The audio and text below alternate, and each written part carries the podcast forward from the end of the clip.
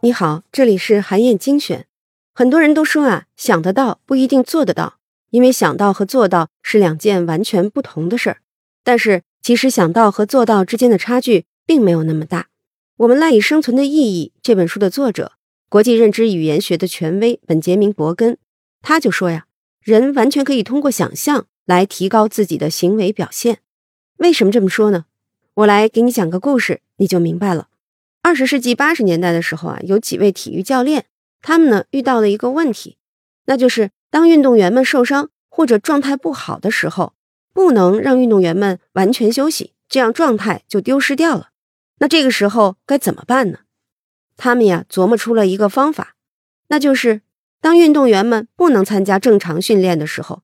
就让他们不断的在大脑当中一遍一遍的过所有动作的技术细节。设想在比赛当中对各种情况的处理办法，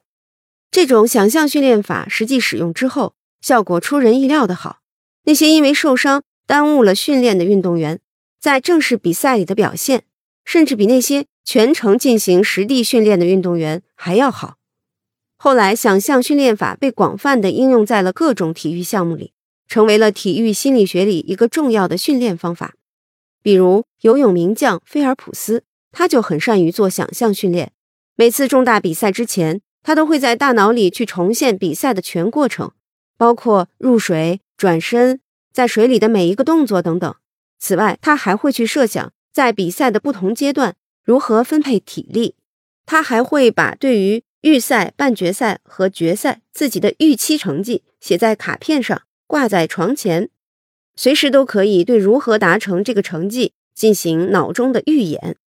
果然，在北京奥运会上，菲尔普斯他参加的每一项比赛的最终成绩和他自己事先预期的成绩之间相差竟然都不超过零点二秒。想象训练法的效果为什么这么神奇呢？脑神经科学家的研究就发现啊，同样一个动作，不管你是真正去做，还是只是在大脑里想象去做，都会激活同一个脑区，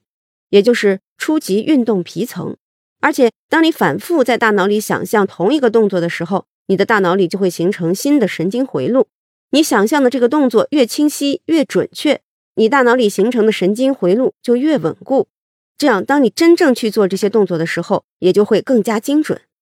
如果你已经提前在大脑中预想过可能会遇到哪些意外的情况，以及自己将会如何应对，那么当你在现实当中，真正遇到这些情况的时候，你的反应速度就会更快，随机应变的能力就会更强。但是呢，研究也指出啊，想象训练虽然能够强化真实训练的效果，但是它并不能完全替代真实训练。这是因为这两者之间啊有一个重要的差别，那就是只做想象训练的时候，小脑并没有被调动起来，而小脑呢是运动的重要调节中枢。想象训练并不能激活小脑。所以就不能锻炼你的运动协调性。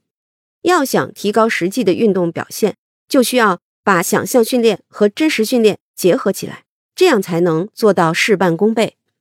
想象训练法呢，在我们的日常生活和工作当中也大有用武之地。不管你是要准备一个重要的演讲、一场重要的客户会议，还是你要指导孩子准备重要的比赛或者是考试，都不需要无限的增加实际练习的时间。而是可以和想象训练交替进行，在脑海里去进行排练，脑补各种细节，设想各种可能性和应对方案。这样既能保证不过度的消耗精力，还能取得好的准备效果，同时把最佳状态留给最后的正式出场。好，以上啊就是我为你分享的内容。我在阅读资料里为你准备了本期音频的金句卡片，欢迎你保存和转发。更欢迎你在评论区留言，分享你的精彩观点。韩燕精选，明天见。